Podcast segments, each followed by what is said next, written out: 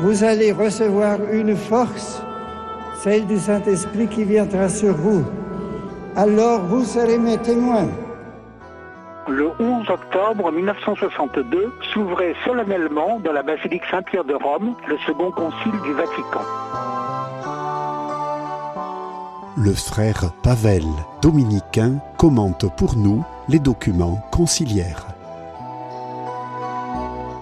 Bonjour, Vatican II au fil des textes, voilà l'émission que moi, le frère Pavel, dominicain de Bordeaux, je vous propose, avec ce projet très simple, de regarder ce que disent les textes conciliaires dans leur tenue théologique, pas simplement pastorale, pas simplement pratique, technique, quelle est la théologie que les pères conciliaires nous proposent? Et nous avons commencé à parler des grands thèmes du concile la dernière fois. J'évoquais que peut-être une note qui serait propre à Vatican II, qui le distinguerait des autres conciles, qui lui donnerait une coloration toute particulière, c'est le thème de, de l'Église. C'est le thème de l'Église. Ceci est très intéressant, que l'Église se penche assez d'une certaine manière tardivement sur son propre mystère. Cette intention du concile est très clairement exprimée dans le premier paragraphe de la constitution dogmatique Lumen Gentium, la lumière des peuples, où la deuxième phrase se termine en disant que le Concile propose d'exprimer, de préciser davantage pour ses fidèles et pour le monde entier, en se rattachant à l'enseignement des précédents conciles, sa propre nature et sa mission universelle. L'Église va parler de sa propre nature et de sa mission universelle. Le premier millénaire de la théologie chrétienne a été surtout dominé euh, par les grands débats christologiques. Christologiques et donc par conséquence trinitaires. Les premiers conciles étaient surtout centrés euh, sur les définitions qui permettraient mieux comprendre et mieux exprimer dans l'obéissance de la foi à la révélation qui est le Christ qui est le Christ. Là où les hérétiques affirmaient qu'il n'est qu'un homme adopté par Dieu, les conciles affirmaient non. C'est une divinité, c'est en Dieu, il est l'un des, des, trois. Là où les hérétiques disaient ce n'est qu'en Dieu qui prend l'apparence, une pure apparence humaine, les conciles œcuméniques de l'Église disaient non, non, Dieu véritablement s'est fait homme, l'un des trois s'est fait, l'un de nous, il a assumé tout ce que la nature humaine possède, sauf évidemment la personne humaine, parce que c'est la personne du Verbe qui assume la nature humaine dans le sein de la Vierge Marie. Le premier millénaire de la pensée chrétienne est dominé par les thèmes christologiques et donc par conséquence trinitaire. Quels sont les rapports entre Jésus le Christ et son Père et l'Esprit Saint Comment les penser Comment les concevoir comment les exprimer. Parce que voyez-vous, vous êtes un bon théologien, vous êtes bien féru en théologie dogmatique, non pas que vous pouvez saisir parfaitement le mystère de Dieu, ce qui est incompréhensible, impossible pour l'homme, mais que vous pouvez en parler sans dire de bêtises, que vous pouvez en parler sans dire de bêtises, sans avoir la prétention d'exprimer tout ce que Dieu ce que Dieu est, tel qu'il est dans sa vie en lui-même, grâce à la révélation, grâce à la foi, c'est-à-dire cette écoute amoureuse de sa parole, nous pouvons dire des choses extrêmement vraies et extrêmement justes sur Dieu sans peut-être saisir euh, toute leur portée. Voyez-vous un peu comme un enfant de 5 ou 6 ans qui pourrait dire euh, qu'Einstein, euh, c'est un grand savant. C'est un grand savant. Qu'est-ce que cela veut dire dans son esprit?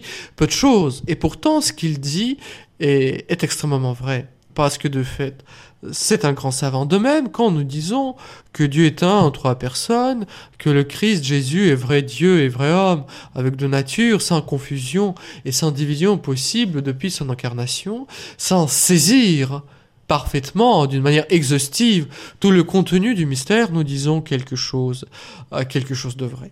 Et si le premier millénaire était, était donc dominé euh, par le thème du Christ, le deuxième millénaire, est dominé surtout par le thème des sacrements, la vie du Christ qui nous est communiquée, par aussi une structure hiérarchique de l'Église, mais rarement, très rarement, que l'Église a été traitée pour elle-même, pour elle-même.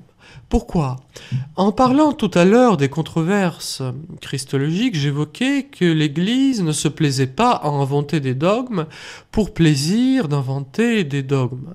Très souvent, l'Église donnait des précisions doctrinales, frappait les formules doctrinales en réponse à la contestation venant euh, des hérétiques, à des contestations venant de ceux qui déformaient la, vraie foi. C'est quand la nature du Christ a été mise en doute par tel ou tel courant de la pensée euh, que l'Église répondait. La grande crise de l'ecclésiologie, la grande crise de la pensée de l'Église a été évidemment pour l'Occident la crise de la réforme. Parce que c'est là où nous avons une négation massive, euh, lourde, de la médiation ecclésiale, de la instituée par le Christ, de la nature même des sacrements qui ne sont plus euh, les signes efficaces de la grâce, mais les signes de ma foi, ma foi personnelle. Et l'Église catholique va répondre à cette contestation euh, des protestants avant tout par le Concile de Trente. Le Concile de Trente qui a une très forte euh, teneur sacramentale. C'est-à-dire le Concile de Trente va donner une expression euh, peut-être la plus riche, et de toute manière, pour les, beaucoup de points absolument essentiels du mystère eucharistique de la présence vraie, réelle et substantielle du Christ dans son Eucharistie. Aussi dans la nature même des sacrements. C'est le Concile de Trente qui assumera pleinement dans le magistère une formule théologique que les sacrements contiennent et confèrent la grâce étant les signes de la grâce en train de s'accomplir. Donc la formule qui a été élaborée entre autres par saint Thomas d'Aquin. Mais c'est Vatican II à mon sens, qui donnera pleinement la réponse à la réforme en ce qui concerne la contestation du mystère même de l'Église. Voyez-vous, on ne peut pas opposer le Concile de Trente au Concile Vatican II parce que les deux traitent en quelque sorte le même sujet, le même problème dans les aspects, dans les aspects divers et complémentaires.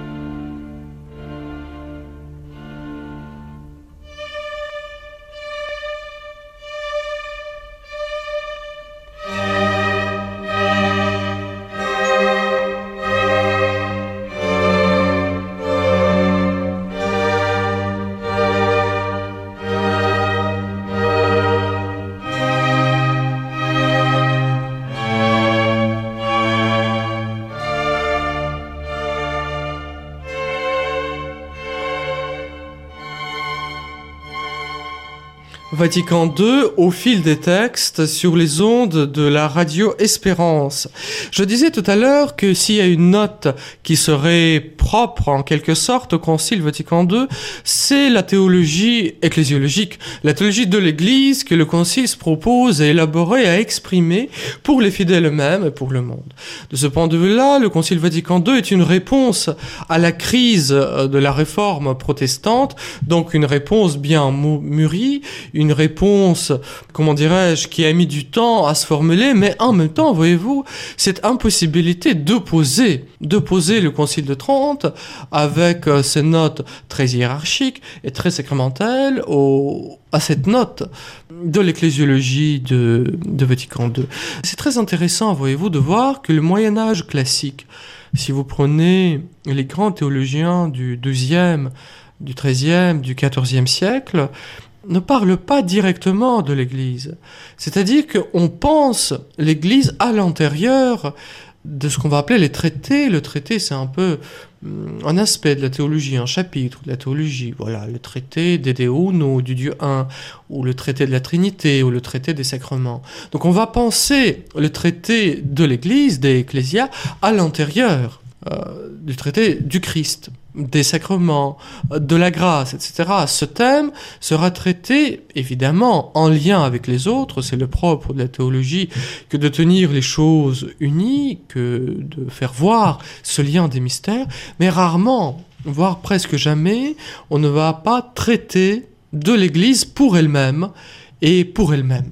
On va se pencher sur ce qu'est l'Église précisément au moment quand cette vérité de foi commence à être contestée, elle est contestée par, par la réforme protestante.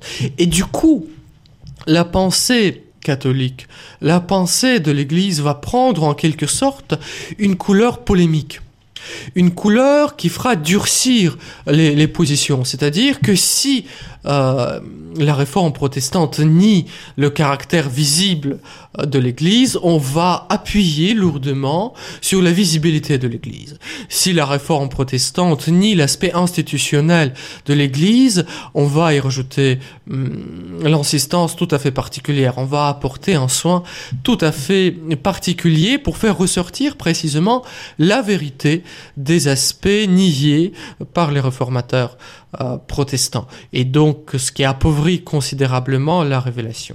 Était-ce un bien pour l'ecclésiologie? Et oui et non. Parce que d'un côté, cela a permis au traité de l'Église de se détacher, de se former, et en même temps, cela a obligé de, de durcir certains nombres de positions et surtout de concentrer l'attention sur les points contestés.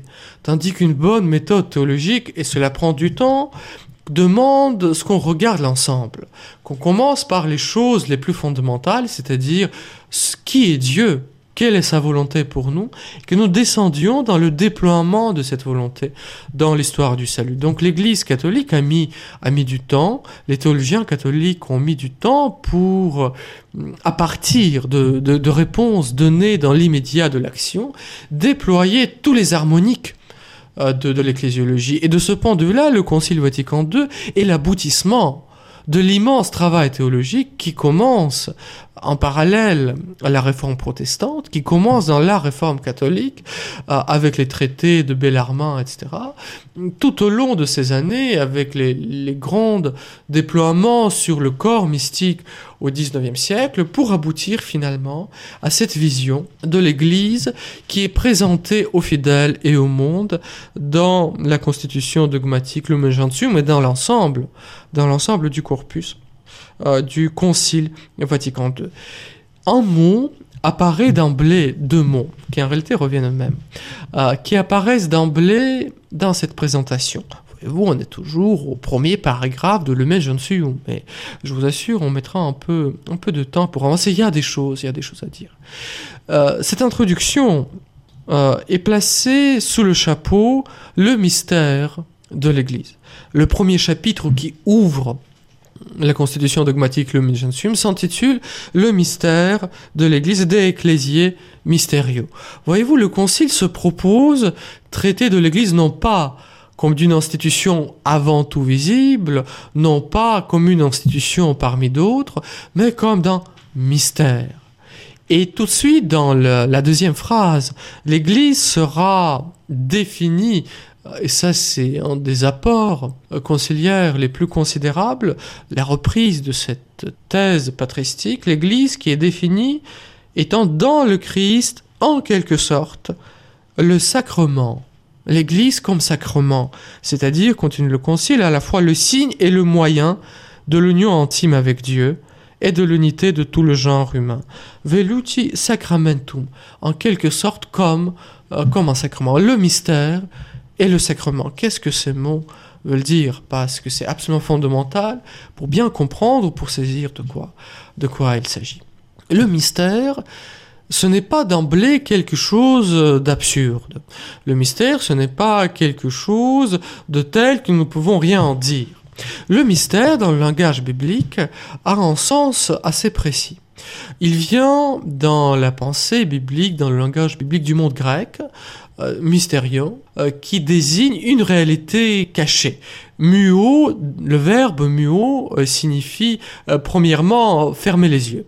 Et donc il y a dans le monde de, de l'Antiquité grecque, de l'Antiquité romaine, les mystères qui sont les célébrations cachées, secrètes, qui sont là pour initier euh, leur adepte, pour initier le croyant à la vie divine, pour le faire percevoir euh, quelque chose, euh, des choses cachées de Dieu, les événements de, de la vie divine. Et donc, le langage biblique va assimiler ce mot mystère avec ce double sens, le sens d'abord rituel, il y a les rites, et donc le livre de la sagesse, par exemple, va parler des mystères des païens dans ce sens-là, euh, quelque peu péjoratif, dans la bouche de l'auteur sacré, comme les rites impurs des païens, donc il y a les rites qui expriment en réalité quelque chose de, caché, euh, de réservé, aux dieux eux-mêmes. Et ce deuxième sens va aussi apparaître dans la Bible où le mystère va désigner dans l'Ancien Testament le plan, le dessein caché de Dieu. Dieu, comme un roi, mène euh, le monde selon le dessein préétabli. Dans sa providence et dans son gouvernement, il déploie les événements selon son projet, le projet bienveillant d'amour, et ce dessein qui nous est caché, et qui se déploie euh, pas à pas, est appelé aussi euh, le mystère, le mystère royal, le mystère royal de Dieu. Par exemple, Dieu permet l'exil de son peuple à Babylone, Dieu le ramène euh, par la chute de l'empire babylonien, par l'avènement de Cyrus. Voilà. Les choses cachées que Dieu a prévues de toute éternité et qu'il réalise en notre faveur. Évidemment, évidemment, dans le langage du Nouveau Testament, le mot mystère va prendre une couleur toute particulière, plus riche parce qu'il sera tout centré sur la personnalité même du Christ euh, Jésus.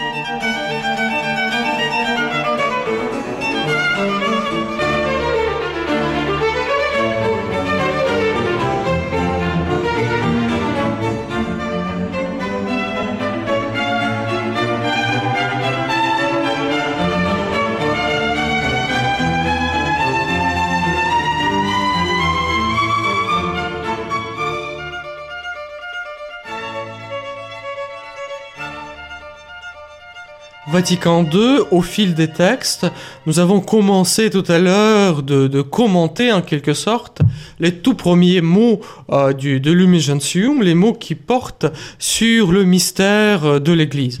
Qu'est-ce le mystère? Une réalité divine cachée, tel est le sens que le langage biblique a assimilé à partir des pratiques païennes, les pratiques de l'Antiquité grecque ou romaine, et Saint Paul qui va donner à ce mot le sens pleinement chrétien et pleinement christique. Parce que finalement, qu'est-ce que le mystère euh, pour euh, Saint Paul? C'est le Christ Jésus lui-même. C'est-à-dire, il y a le dessein bienveillant du salut que Dieu a préparé depuis toute éternité euh, et qu'il a réalisé en ces jours qui sont les derniers. Cette réalisation en Christ Jésus, par son incarnation, sa mort, sa résurrection, doit être communiquée à tous les hommes. C'est ça le mystère. Et c'est à l'Église diese qu'est confiée la proclamation de ce grand mystère. Donc l'Église est associée très intimement au mystère de Jésus. Voyez-vous, le mot mystère ne signifie pas simplement ce qui est caché, ça signifie une réalité cachée qui s'est révélée qui s'est rendu accessible, qui se déploie devant nos yeux pour notre salut.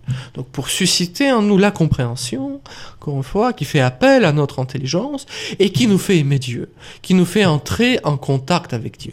Et déjà chez Saint Paul, ce mot mystère est très intimement lié à la fonction de l'Église. L'Église est en quelque sorte le prolongement du mystère du Christ. Dieu s'est manifesté en Christ Jésus, en Jésus qui est loin, qui est rempli de l'Esprit Saint, cet Esprit Saint qui est donné aux apôtres.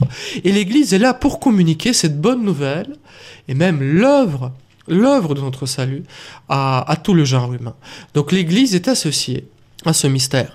Pour les pères, avant tout, euh, mysterion ou mysterium pour les pères euh, latins, c'est donc ce sens très, biblique, très paulinien de la réalité du dessein bienveillant de Dieu réalisé dans notre Seigneur Jésus-Christ. Et vous voyez que ce qu'on va appeler le kérigme, c'est-à-dire les fondements euh, de la prédication chrétienne, le message chrétien fondamental. Le Christ est mort et ressuscité pour nous. Dieu s'est fait homme pour notre salut, est en lien étroit avec le mystère. C'est ça, au fond, le mystère. Et ce mot mysterium va être traduit en latin par deux mots. Donc, mystérion grec va apparaître euh, en deux mots. D'abord, le mot mysterium qui le transpose en quelque sorte, et puis aussi le mot sacramentum, c'est-à-dire quelque chose qui rend une réalité sainte. Donc on va traduire le même mot mysterium euh, par deux mots en latin, mysterium et sacramentum. Le mot sacramentum désignant avant tout l'aspect rituel qu'on hérite de l'Antiquité. Et voyez-vous, là, il y aura un petit glissement des sens, très intéressant, glissement, ou plutôt le déploiement des harmoniques.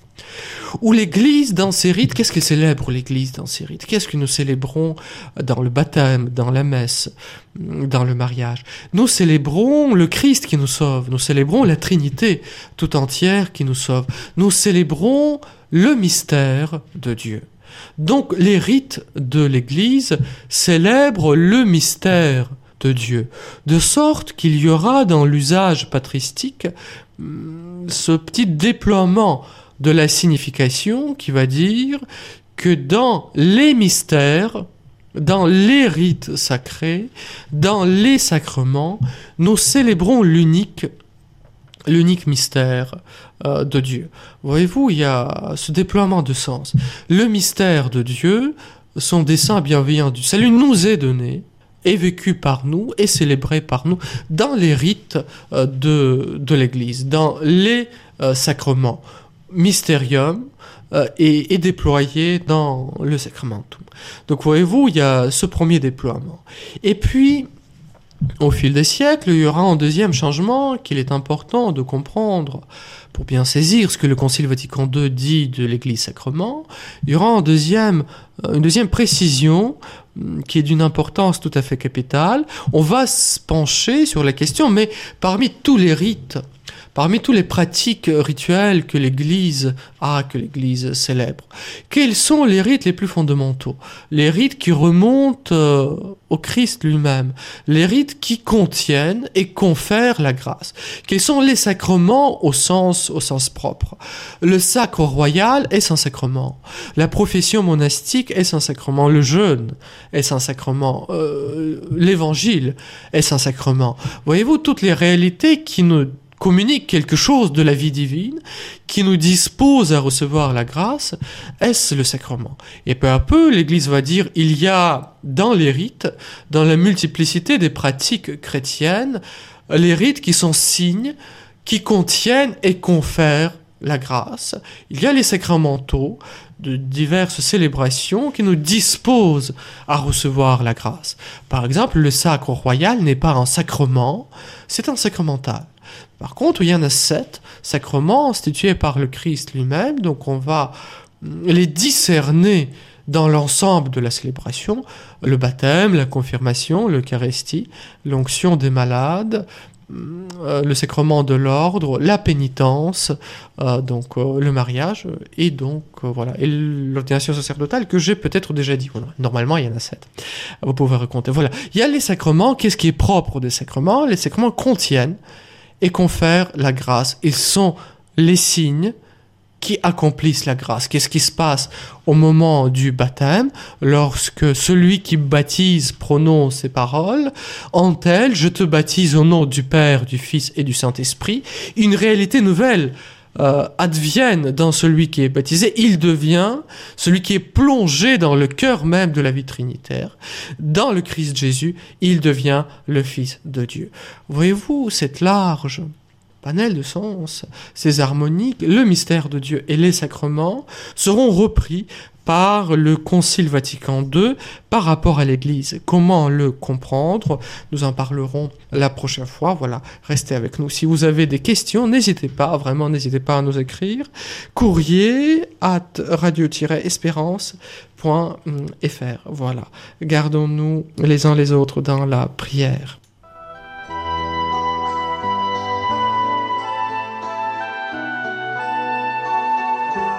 C'était le frère Pavel, dominicain, qui commentait pour nous les documents du Concile Vatican II.